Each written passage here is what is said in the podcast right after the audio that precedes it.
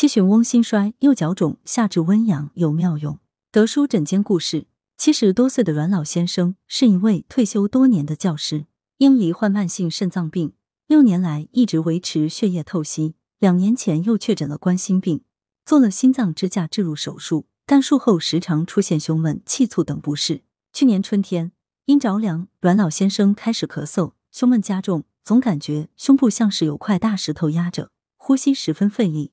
平卧休息都困难，还有下肢肿胀等不适。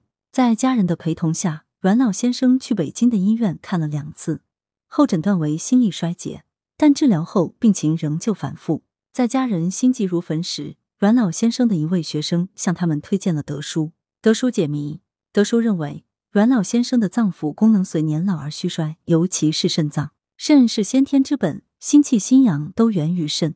而心主血脉，血脉的运行全依靠心中阳气的推动，所以当心之阳气亏虚时，便会鼓动无力，使血液运行变慢，甚至停滞，从而胸闷。水得阳则化为气，肾阳虚时无法温化水湿，使水湿不能正常运行，停留在体内，停在心肺便会导致咳嗽气促；停在下肢则引起双下肢水肿。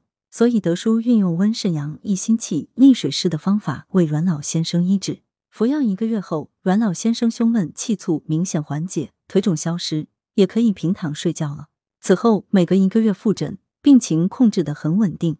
预防保健，夏至是一年白昼最长的一个节气，同时也是人体阳气最盛而阴气滋生、阴阳交替的一个时节，是所谓阴阳争死生分的时节。阴阳交错易生病，加上夏至后气温多以闷热为主，此时养生要注意扶正气。德叔建议阮先生等人群在疾病缓解期可以适当运动，选择八段锦、五禽戏、太极拳等。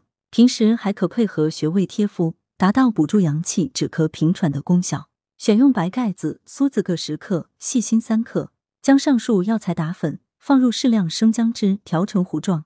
取少量药糊加热后，放在纱布上，敷于心俞穴、山中穴、涌泉穴，待冷却后更换。每次敷时十五分钟，一周二至三次。德舒养生药膳房，党参煲猪心。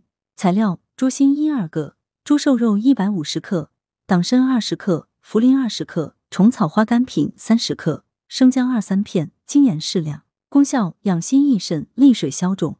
烹制方法：将猪物洗净，猪心、猪瘦肉切小块，放入沸水中焯水备用。虫草花用水泡开，洗净。上述食材一起放入锅中。加适量清水一千七百五十毫升，无火煮沸后改为文火煲一点五小时，放入适量精盐调味即可。此为三至四人量。文阳城晚报记者林青青，通讯员沈忠。来源：阳城晚报阳城派，责编王墨一。